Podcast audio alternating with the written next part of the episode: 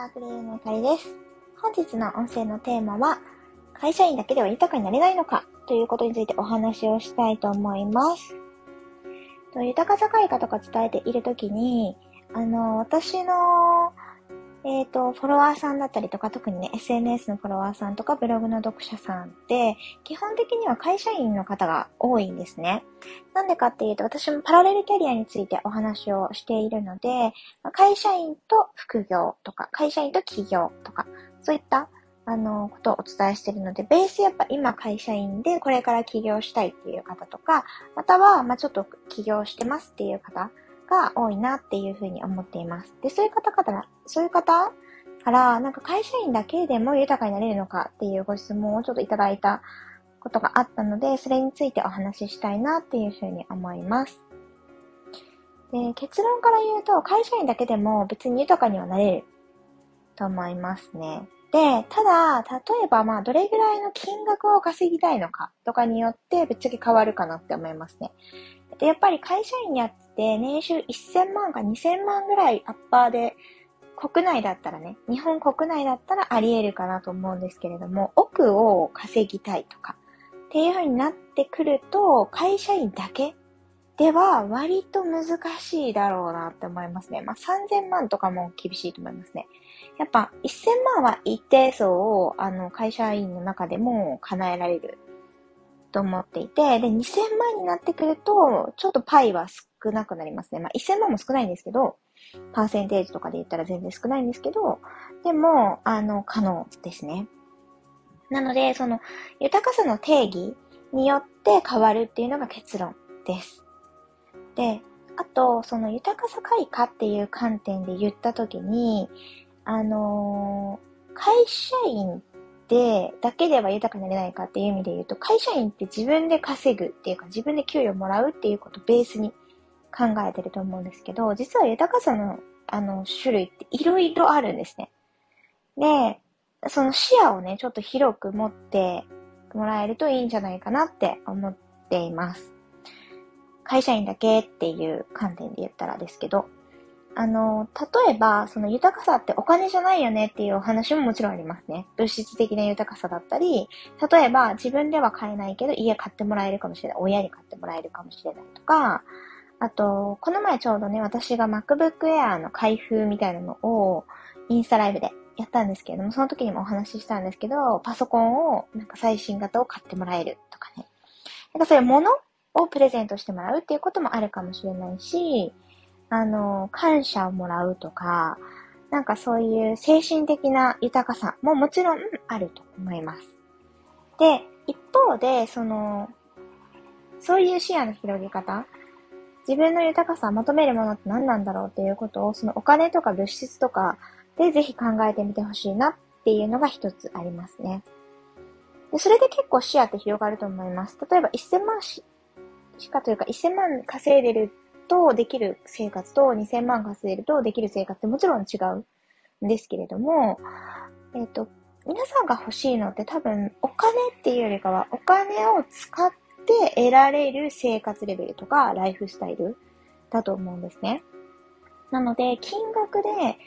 いくら稼いでたら豊かって感じるんだろうって結構難しくって、どちらかというとライフスタイルがどうあれば豊かとあの、理想的な豊かと言えるのか？っていうことをぜひね、言語化してみてもらいたいなと、イメージにしてみてもらいたいなと思います。で、それを考えたときに、やっぱ年収1000万とか2000万のその会社員で、えっと、叶えられる豊かさ、まあ、経済的な収入のアッパーよりも上だなってなったとしますよね。1000万じゃ足りないって本当に思ったとしたら、会社員だったとしても別のところからお金が多分入ってきます。入ってきますって言うと変なんだけど、あの、基本的に必要だったらお金って巡ってくるものなので、会社員だけだろうが何だろうが必要だったら入ってきます。で、まあ、いろんなね、思い込みとかがない限りっていうところあるんだけど、で、例えば、あの、自分で稼ぐ以外にもちろん、まあ、女性でね、聞いてる方だったら旦那さんが稼ぐとか、まあ、男性だったら逆に奥さんが稼ぐってこともありますよね。自分の年収は、えっと、決まってる。例えば500万かもしれないし、600万かもしれないけど、あの、旦那さんとか奥さん、そのパートナーがもっと稼ぐとか、それこそ親がね、なんか一年発起して起業して稼ぐとかっていうこともあり得るかもしれないし、ですよね。なんかそういう他の方が稼いで、それが巡ってくるっていう可能性ももちろんあります。で、他には、例えば、まあ、ちょっと資金の、あの、元手によって結局変わっちゃうのであれなんですけど、投資投資することで、その後に返ってくる金額っていうのは圧倒的に変わるので、その投資をどれだけするのかとかでももちろん会社員だったとしても豊かにはなれますね。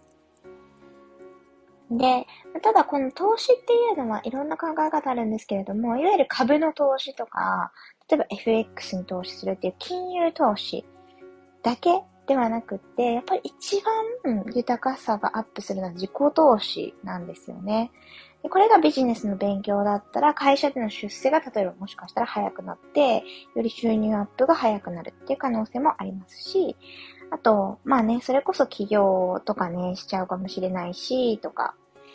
で、自己投資は、あの、金融資産に対しての投資、例えば株とかだったら、えっ、ー、と、大体まあ平均したら10%とか、よくても20%とかの、あの、まあ、なんですかね、回収なんですよね。で、えっ、ー、と、なんか、うちの旦那さんがものすごい株が上手で、貯金すごい200%とか儲けてたりするんですけれども、